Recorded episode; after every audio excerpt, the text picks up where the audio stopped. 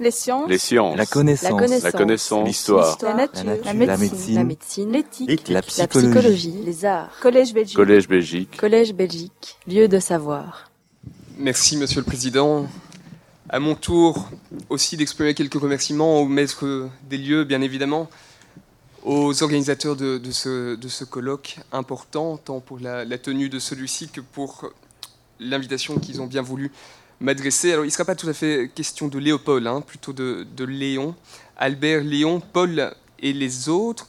Une session, donc, une journée qui sera consacrée aux décideurs, et sans doute est-il assez logique de commencer par évoquer le cas des membres du pouvoir exécutif. Alors aussitôt quelques noms ou prénoms nous viennent à l'esprit, ceux d'Albert, le roi bien évidemment, Léon aussi, Léon Delacroix, premier ministre et même premier premier ministre de l'histoire de notre pays.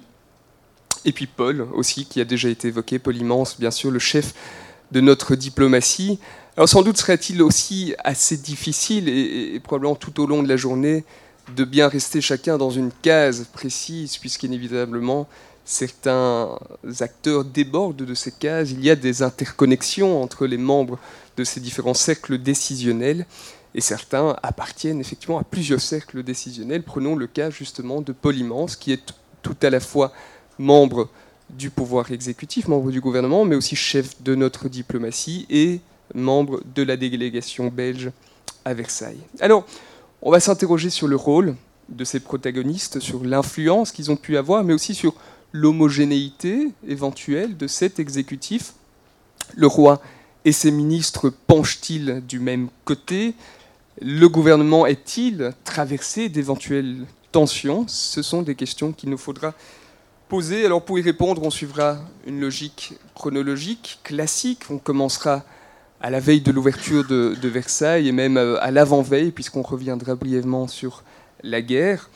Ensuite, nous suivrons le fil des négociations jusqu'à la signature du traité de Versailles, et c'est lendemain. En filigrane, cette interrogation, donc, au fond, ces hommes chargés au plus haut niveau pardon, de défendre les intérêts de la Belgique ont-ils été à la hauteur de leur mission? Ont-ils été des acteurs véritables ou seulement des spectateurs de ces traités de paix?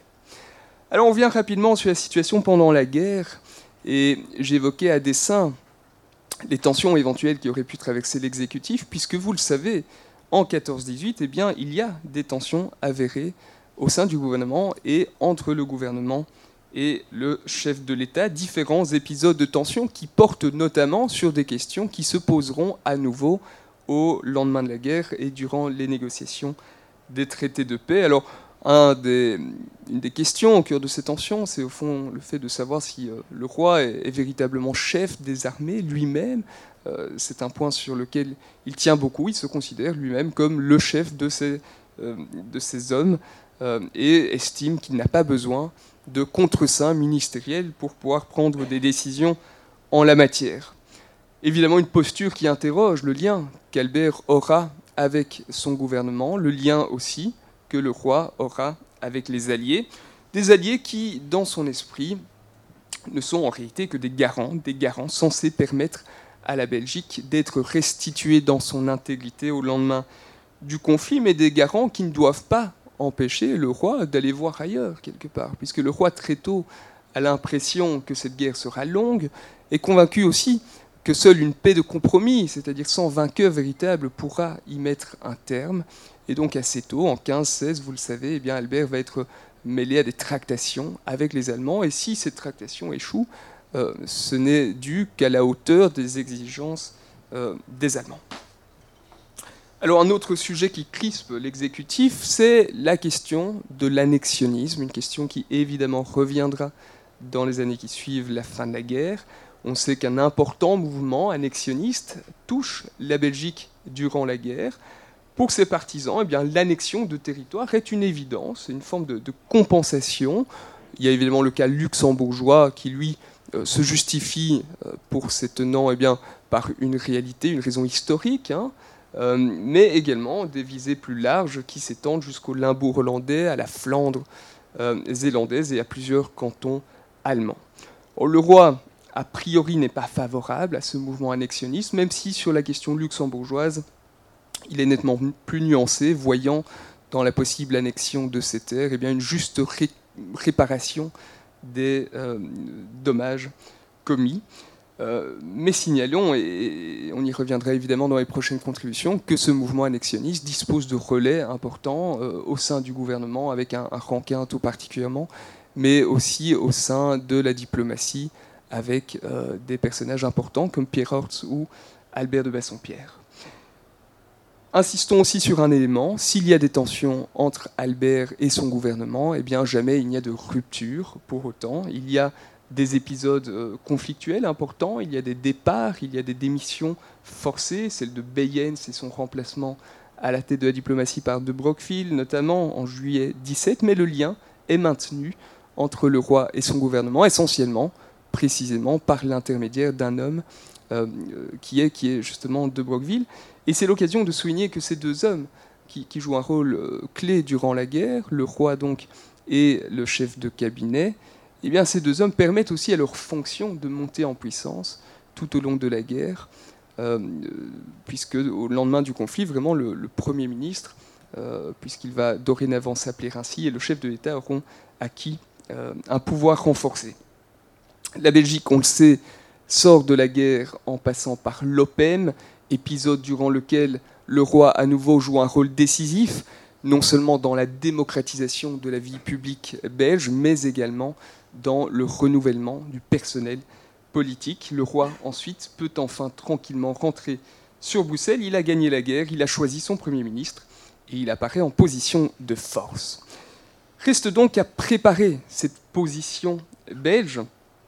On sait que la Belgique sort avec une certaine fierté, et donc aussi non sans cultiver certains espoirs, des espoirs qui ont d'ailleurs été entretenus par les Alliés eux-mêmes. Rappelons la déclaration de Sainte-Adresse en février 1916, où des représentants français, britanniques et russes euh, font des promesses importantes à la Belgique, promesses qui portent sur différents points, une participation garantie aux négociations de paix, un rétablissement de l'indépendance politique et économique euh, du pays, et puis également de larges dédommagements, des promesses importantes, même si elles demeurent sans doute assez vagues. Alors comment la Belgique se prépare-t-elle à ces négociations On va y répondre en abordant successivement deux points. Tout d'abord la question de la méthode, comment concrètement est-ce que les choses s'élaborent, et puis ensuite, inévitablement, il sera déjà un petit peu question de contenu. La méthode est d'abord celle imposée par les grands, on le sait, l'œuvre des cinq grands essentiellement, c'est eux qui dictent la méthode, c'est eux qui distribuent les rôles. Et la Belgique, eh bien, on le sait, est invitée, comme les autres États à intérêt particulier, à envoyer au secrétariat de la conférence eh bien, des notes sur les sujets politiques, territoriaux, économiques et financiers qui l'intéressent. C'est une méthode que Immense n'apprécie pas spécialement, mais il n'a d'autre choix euh, que de s'y soumettre. Et c'est l'occasion de signaler que déjà avant euh, les débuts de la conférence, régulièrement, euh, Immense conteste un certain nombre de choses et que régulièrement il va tenter de s'y opposer. Dans certains cas, il obtiendra gain de cause, dans d'autres pas. C'est l'occasion effectivement de, prendre conscience que déjà là, il y a sans doute un décalage entre les espoirs, mais, aussi sans doute la réalité. Évoquer la méthode, c'est aussi parler très concrètement de la manière dont, euh, en Belgique, on, prépare ces, revendications. Eh bien, évidemment, euh, Immense joue un rôle clé, puisqu'il est, à ce moment-là, et depuis le 1er janvier 1918, le chef de la diplomatie. Donc, à ce titre, le principal concerné, principal ministre concerné. Et dès son retour à Bruxelles, eh bien, il se lance dans l'étude et la préparation de la position de la Belgique, c'est dans son ministère, au département des Affaires étrangères, que les papiers sont rédigés et ils le sont sous la direction du secrétaire général Pierre Hortz, déjà évoqué. Mais évidemment, Immense ne travaille ni seul, ni ne part euh, de rien. Il y a une base de, travail qu'il nous faut évoquer à présent, en rappelant que déjà durant la guerre, les questions d'après-guerre sont évidemment mûries, réfléchies. On réfléchi à un certain nombre de demandes. Euh, déjà assez clairement, en 1915, le gouvernement du Havre défend la suppression de la neutralité permanente qui a été imposée à la Belgique en 1839 contre sa volonté. Euh, déjà à ce moment-là aussi, il y a un certain nombre de revendications territoriales qui sont exprimées. Et donc déjà durant la guerre, non seulement on réfléchit à un certain nombre de, de priorités, de demandes, d'exigences, mais on va aussi faire un travail de lobbying, de prise de contact qui se fait au niveau diplomatique, un exemple, représentant de la Belgique à Londres durant la guerre, qui est alors un certain Polymans, eh bien, il s'ouvre déjà d'éventuelles revendications territoriales avec le président du Conseil britannique, ce qui lui permet de prendre conscience, peut-être plus tôt que d'autres, des réticences aussi que ces revendications pourront susciter auprès des Alliés. Niveau diplomatique aussi, au niveau du chef de l'État, puisque euh, le roi, dès 1917, euh, par exemple, évoque la question de l'annexion du Luxembourg avec euh, des représentants français. Donc ce sont des, idées qui circulent, qui ne naissent pas de nulle part. Immense ne, ne part pas de rien, Immense ne travaille pas seul, là non plus, c'est assez logique. C'est lui qui est en charge du dossier, mais bien sûr, il travaille sous, la direction générale du, du, gouvernement, et le cabinet, on le voit, on le lit dans les PV du Conseil des ministres, est impliqué dans ces discussions à un niveau supérieur, et là aussi, sans surprise, évidemment, le travail est balisé par le roi Albert, et plus que balisé, puisque euh, le roi suit les choses de près, prend des positions euh, publiques, rencontre lui-même des interlocuteurs étrangers. Un exemple, le 16 décembre 1918, donc quelques semaines avant le début de la conférence, eh il y a un conseil de cabinet encore important à Bruxelles où on discute de la position belge. Eh bien, la réunion est dirigée et menée par Polymance, mais elle est présidée par le roi Albert. Ajoutons qu'Immense, évidemment, travaille aussi en lien avec des interlocuteurs étrangers. Il voyage, il va à Paris, il va, euh, il rencontre euh, Balfour, il rencontre euh, Wilson. à nouveau, tous ces contacts qui lui permettent de prendre conscience de l'ambiance, de la température, du climat qu'il va rencontrer quelques semaines plus tard avec ça, et il se rend compte notamment déjà après avoir euh, rencontré Wilson, eh bien, que celui-ci est absorbé par quelques grands problèmes de politique européenne, à côté desquels la question belge n'a que de médiocres proportions. La méthode, d'une part, le contenu. Ensuite, deux objectifs prioritaires, on le sait. D'une part, assurer, garantir la sécurité du pays, c'est un objectif politique, diplomatique, et puis d'autre part, un objectif économique, c'est évidemment pouvoir obtenir des réparations à la hauteur des dommages subis. Revenons sur la question de la sécurité, ça passe essentiellement par deux points. C'est la question du statut. On a évoqué le traité des, 24 articles, un traité qui a été imposé de force. La Belgique souhaite pouvoir s'en libérer, surtout qu'elle n'a pas permis d'offrir des garanties, suffisantes en termes de, sécurité. Et puis d'autre part, la question des territoires. Euh, puisque euh, un certain nombre sont convaincus eh bien, que pour garantir la sécurité, il faut aussi pouvoir élargir le territoire, ce qui va réveiller l'appétit des, annexionnistes. Alors ces différents points, on les passe rapidement en revue. La question du statut, on l'a dit, c'est le traité des 24 articles de 1830. La Belgique souhaite pouvoir se départir de cette neutralité contrainte. Elle veut pouvoir librement choisir son statut et signer des traités avec qui elle l'entend, en l'occurrence, euh, bien sûr, en premier lieu, la France euh, et la Grande-Bretagne. Euh, une question, j'insiste, qui n'est évidemment pas du tout neuve, puisque dès septembre 1918, le réseau diplomatique belge est déjà invité à informer de cette volonté les gouvernements au sein duquel les représentants diplomatiques sont accrédités.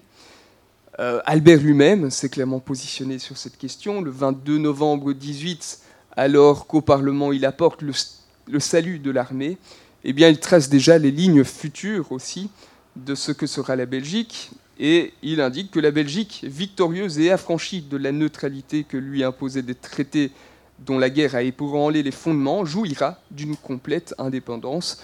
C'est évidemment un programme politique tout à fait clair.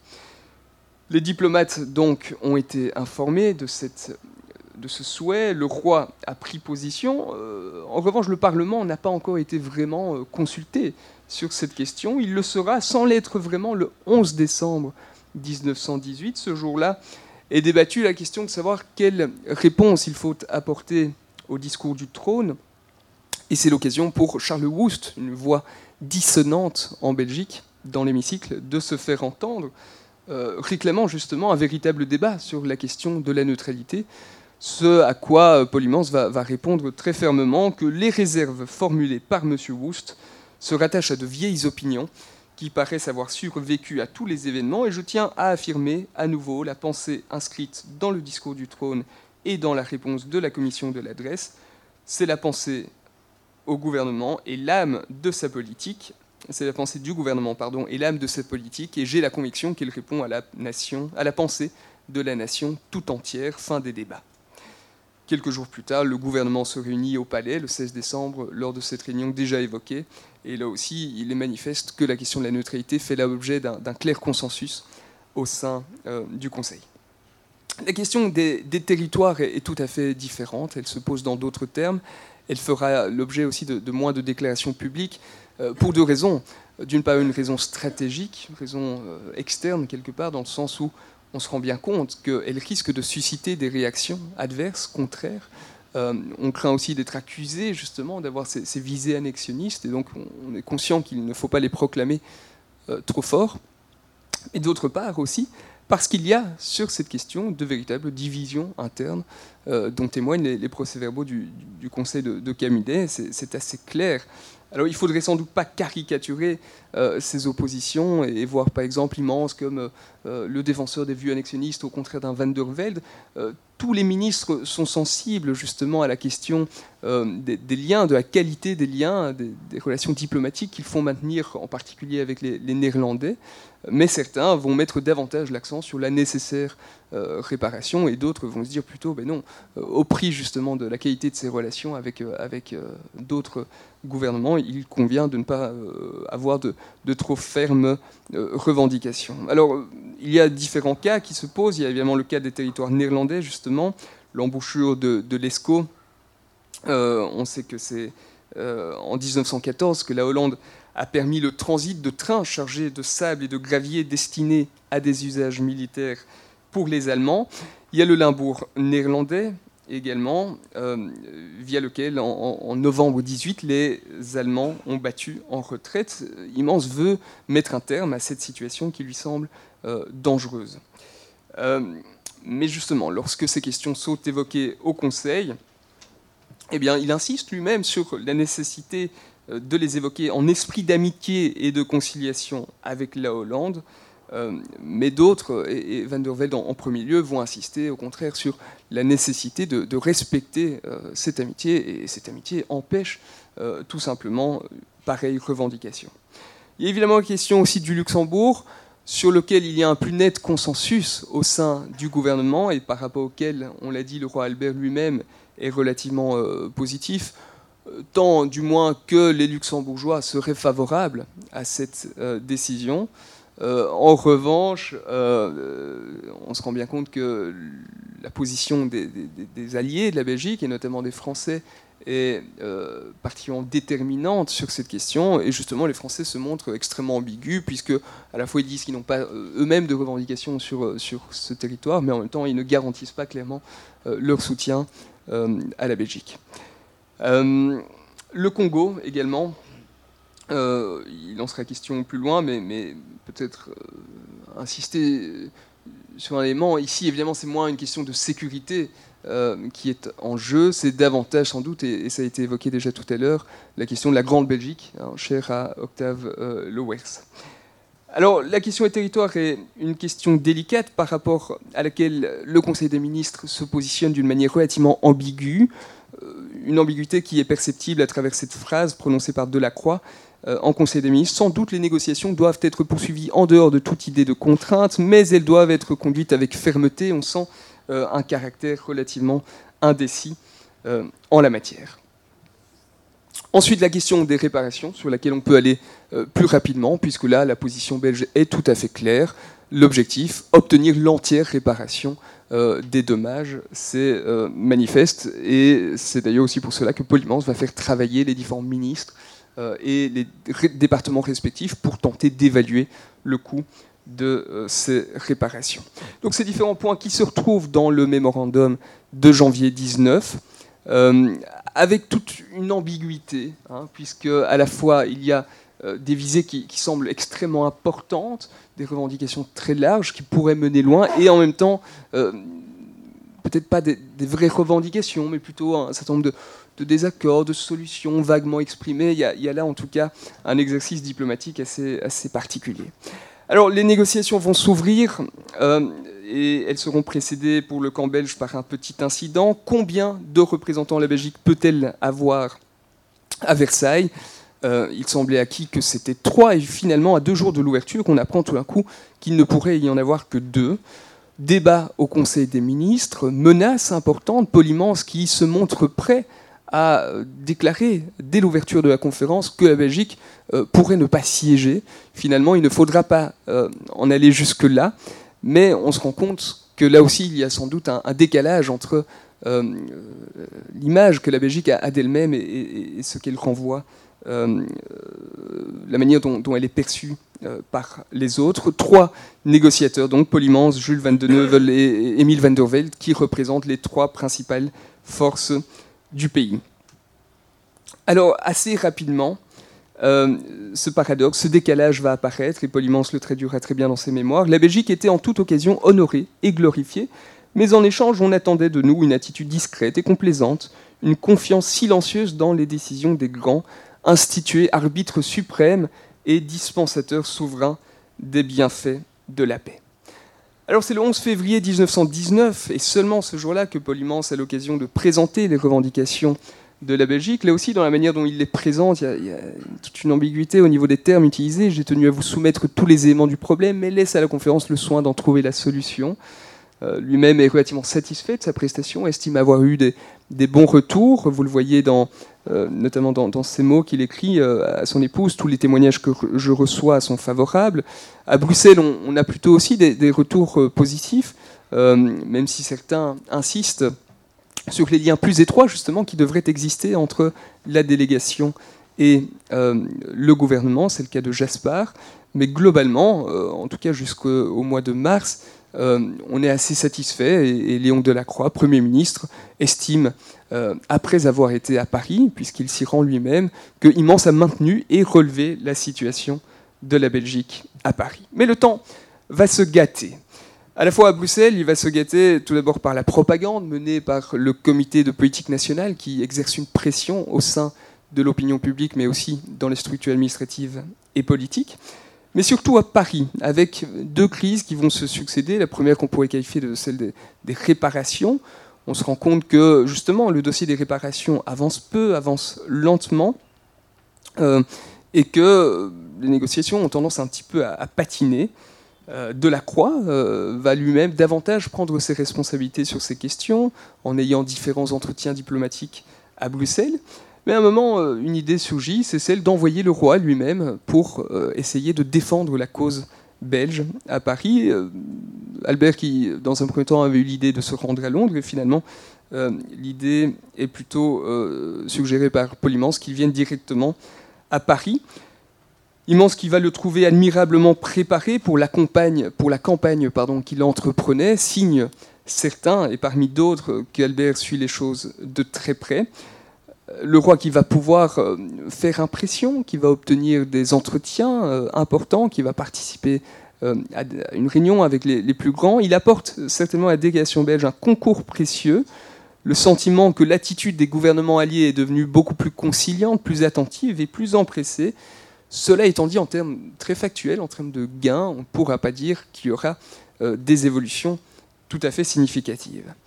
Et puis une deuxième crise euh, directement liée à la signature elle-même, liée évidemment au projet de traité qui va être soumis à la Belgique, au sein duquel on trouve des points positifs, mais aussi des points négatifs, et particulièrement la question du montant des réparations qui ne satisfait pas entièrement euh, la Belgique, la question aussi des, territoires qui est relativement encommissionné et donc qui ne va pas être décidé à Versailles elle-même. Là aussi, les Belges sont relativement déçus. Et on va avoir un décalage assez manifeste entre la délégation belge à Versailles, qui estime qu'ils ont obtenu ce qu'ils pouvaient, qu'il n'est pas possible d'obtenir davantage, et à Bruxelles, euh, plusieurs ministres qui estiment que les gains sont tout à fait insuffisants. les propositions sont absolument insuffisantes. Ce sont les propos de Léon Delacroix le 30 avril.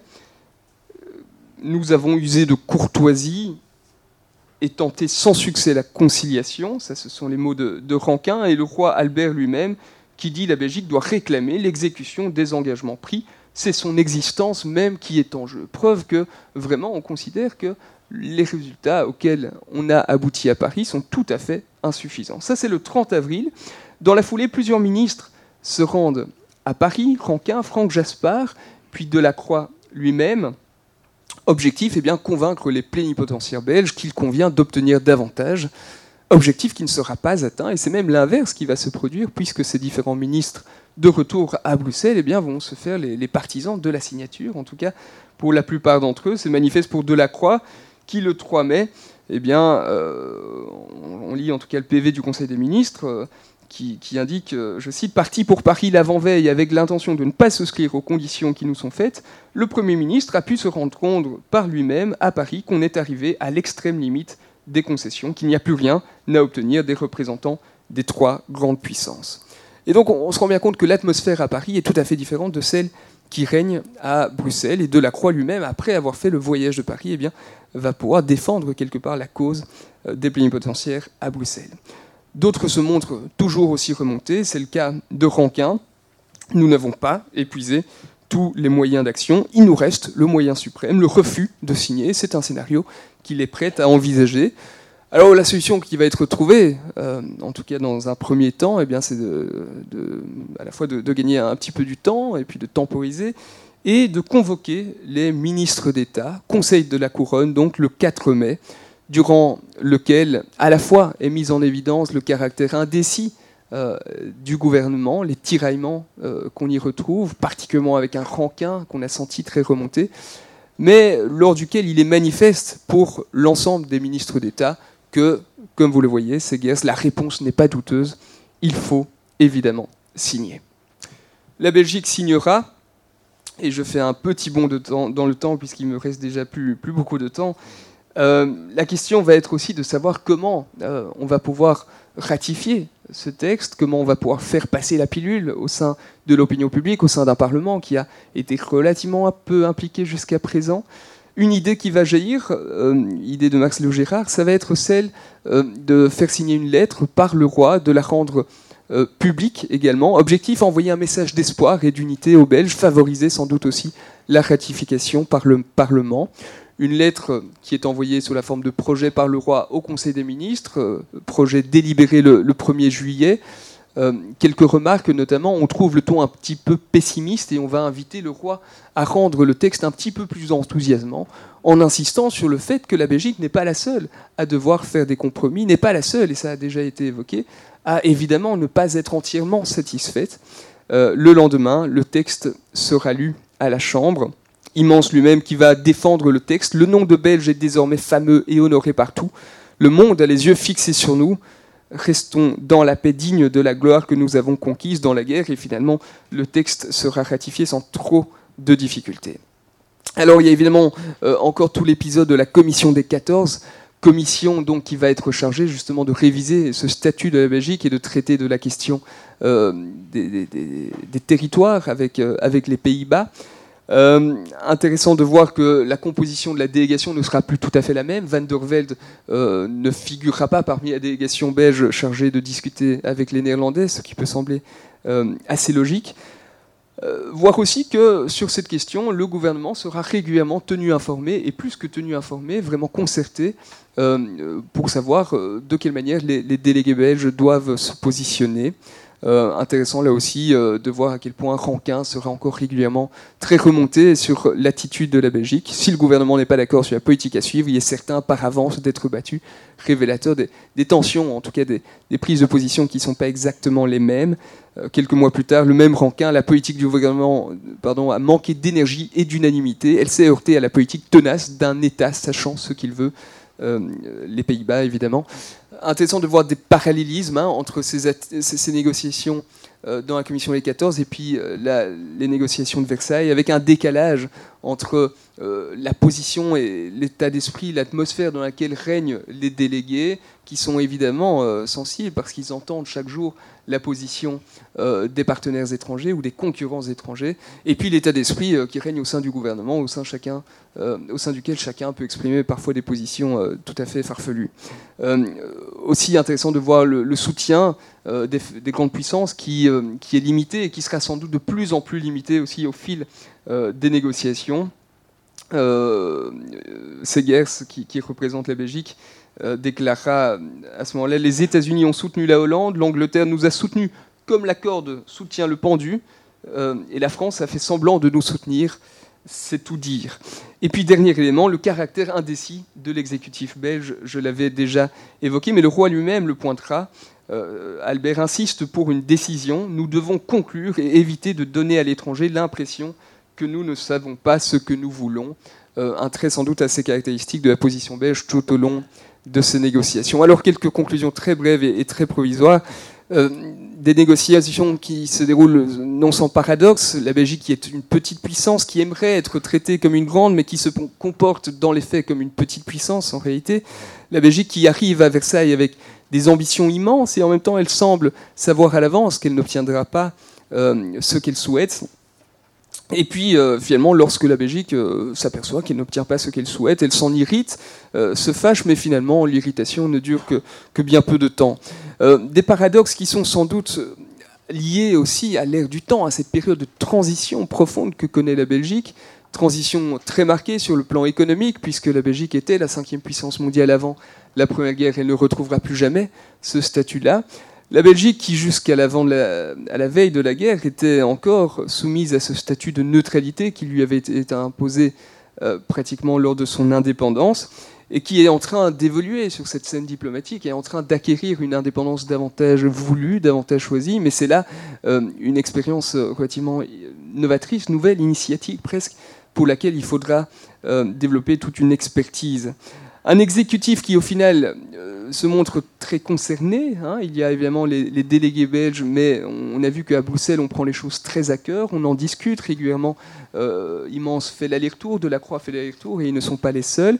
Mais au final, relativement euh, peu influents. Alors, des acteurs, certes, qui jouent parfois même euh, les, premiers rôles, qui, reçoivent parfois la lumière des projecteurs, et, je me réfère notamment à ce voyage éclair d'Albert à Paris, qui fait sensation, mais sans être pour autant de véritables décideurs, parce que confrontés sans doute à, euh, d'autres acteurs plus, plus forts encore et, sans doute euh, plus convaincus euh, de leur propre poids et sachant davantage ce qu'ils voulaient.